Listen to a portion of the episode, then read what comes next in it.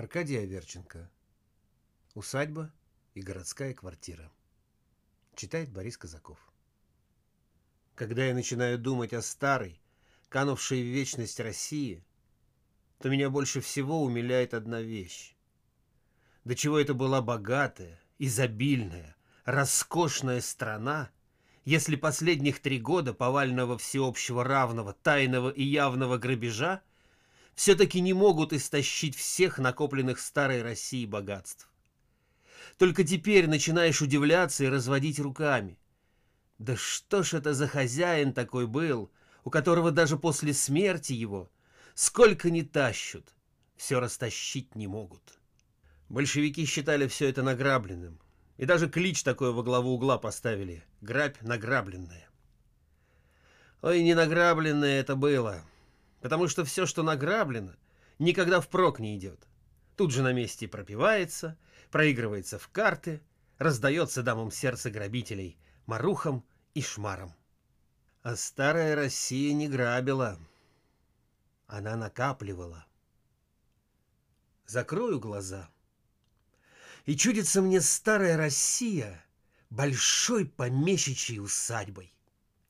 Вот миновал мой вазок каменные прочно сложенные, почерневшие от столетия ворота, и уже несут меня кони по длинной, без конца края, липовой аллее, ведущей к фасаду русского-русского, русского, такого русского, близкого сердцу дома с белыми колоннами и старым-престарым фронтоном.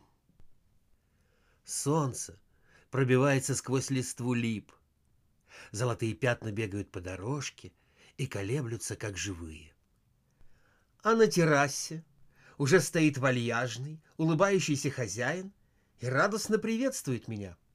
Объятия, троекратные поцелуи по русскому обычаю и первый вопрос. Обедали? И праздный вопрос. Потому что мой ответ все равно не нужен хозяину. Пусть сытый гость лопнет по всем швам, но обедом он будет накормлен.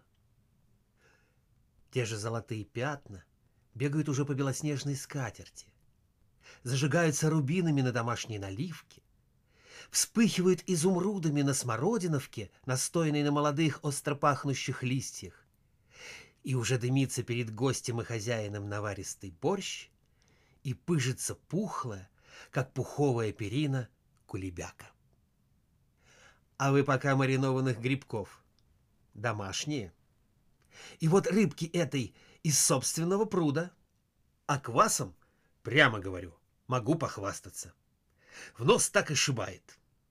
Сама жена у меня по этому делу ходок. Тихо прячется за березовую рощу красное утомленное солнце. Смягченная далью, грустно и красиво доносится еле слышная песня косарей. «Эй!» — кричит кому-то вниз разошедшийся хозяин. «По случаю приезда дорогого гостя выдать косарям по две чарки водки». «А вы, голубчик, не устали ли? Может, отдохнуть хотите? Пойдемте, покажу вашу комнату». В моей комнате уже зажжена лампа. Усталые ноги мягко ступают по толстым половикам, а взор так и тянется к свежим холодноватым простыням раскрытой постели. Вот вам спички, вот свеча, вот графин грушевого кваса. Вдруг допить ночью захотите. Да вы, может быть, съели бы чего-нибудь на ночь? Перепелочки есть, осетрина холодная. Нет? Ну, Господь с вами. — Спите себе. Я один. Подхожу к этажерке, что важно, выпятилась в углу сотни прочных кожаных книжных переплетов. Начинаю перебирать книги. Гоголь, Достоевский, Толстой, Успенский. Почитаю. Ах, как хорошо в русской России почитать русскому человеку русского писателя.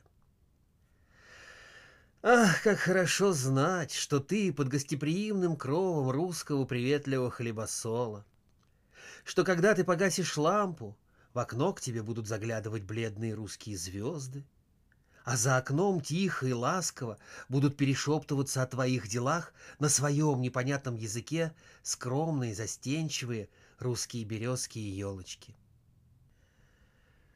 Все задремывает.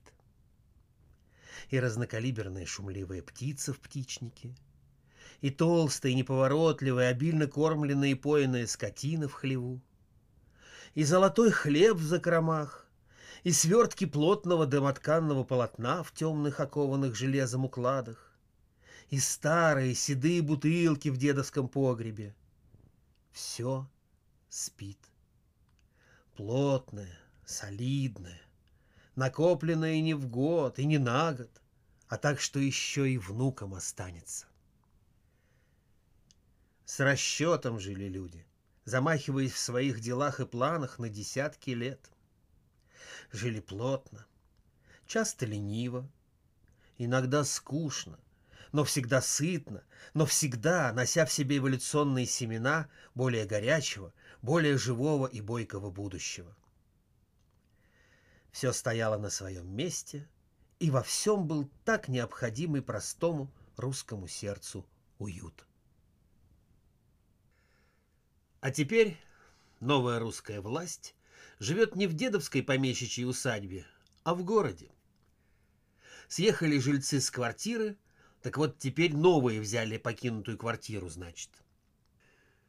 Ясно, что когда с квартиры съезжают, она какой имеет вид. Голые стены с оторванными кое-где обоями, с ярко-желтыми прямоугольниками в тех местах, где стоял комод или шкаф. Выбитое окно тянет сырым ветерком. На полу обрывки веревок, окурки, какие-то рваные бумажки, два-три аптечных пузырька с выцветшим рецептом. В углу поломанный, продавленный стул, брошенный за ненадобностью. Переехала сюда новая власть. Нет у нее ни мебели, ни ковров, ни портретов предков. Переехали. Даже комнаты не подмели.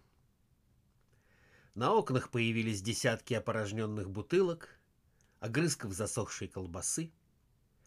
В угол поставили утащенный откуда-то роскошный шелковый диван с ободранным боком, и около него примостился опрокинутый пивной бочонок в виде ночного столика.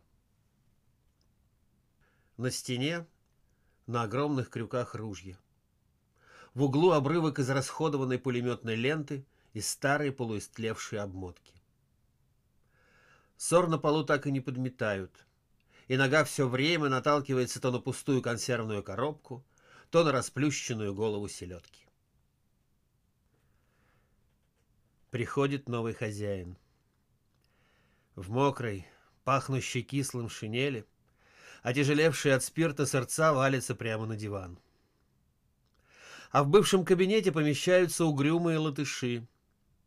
А в бывшей детской, где еще валяется забытый игрушечный зайчонок с оторванными лапами, спят вонючие китайцы и красные башкиры.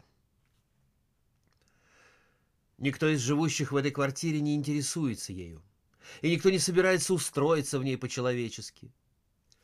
Никому в голову не придет вставить разбитые стекла, вымести ссор, разослать белые с синей каймой половички, развесить любимые портреты, заслать кровать чистой простыней. Зачем? День прошел и слава интернационалу. День до ночь, сутки прочь. Никто и не верит в возможность устроиться в новой квартире хоть года на три. Стоит ли?